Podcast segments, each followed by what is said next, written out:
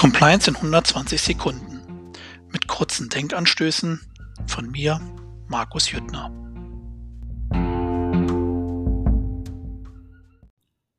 Ein weiteres Begriffspaar, auf das man in der Praxis immer wieder stößt, ist das der Angemessenheit und der Wirksamkeit.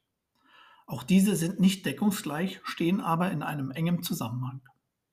Wirksam sind nur solche Compliance-Maßnahmen, die tatsächlich einen Beitrag zur Zielerreichung leisten. Das betrifft die Frage des Was.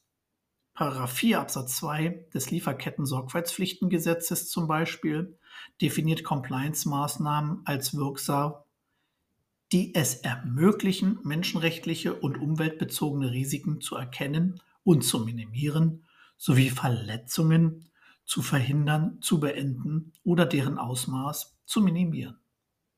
Der rechtliche Wirksamkeitsmaßstab, zumindest nach diesem Gesetz, ist somit letztlich ein tatsächlicher. Das Prinzip der Angemessenheit betrifft nicht die Frage der Wirksamkeit von einzelnen Compliance-Maßnahmen, sondern trägt dem Umstand Rechnung, dass sich Unternehmen in Größe, Ressourcen, Aufstellung, Marktpräsenz usw. So unterscheiden.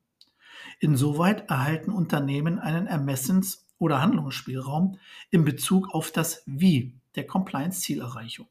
Ein kleineres Unternehmen in einem weniger risikoanfälligen Markt kann andere, aber stets wirksame Maßnahmen implementieren als etwa eine multinationale Organisation. Und wie hängen nun diese beiden Prinzipien zusammen? Ganz einfach. Nur aus wirksamen Maßnahmen dürfen Unternehmen eine angemessene Auswahl treffen. Dies gewährleistet, dass eine angemessene Maßnahme stets auch Wirksamkeit entfalten und Compliance-Risiken tatsächlich verhindern, aufdecken und abstellen kann. Ob und welche Maßnahmen tatsächlich wirksam sind, steht auf einem anderen Blatt. Hierzu mehr in einem anderen Podcast.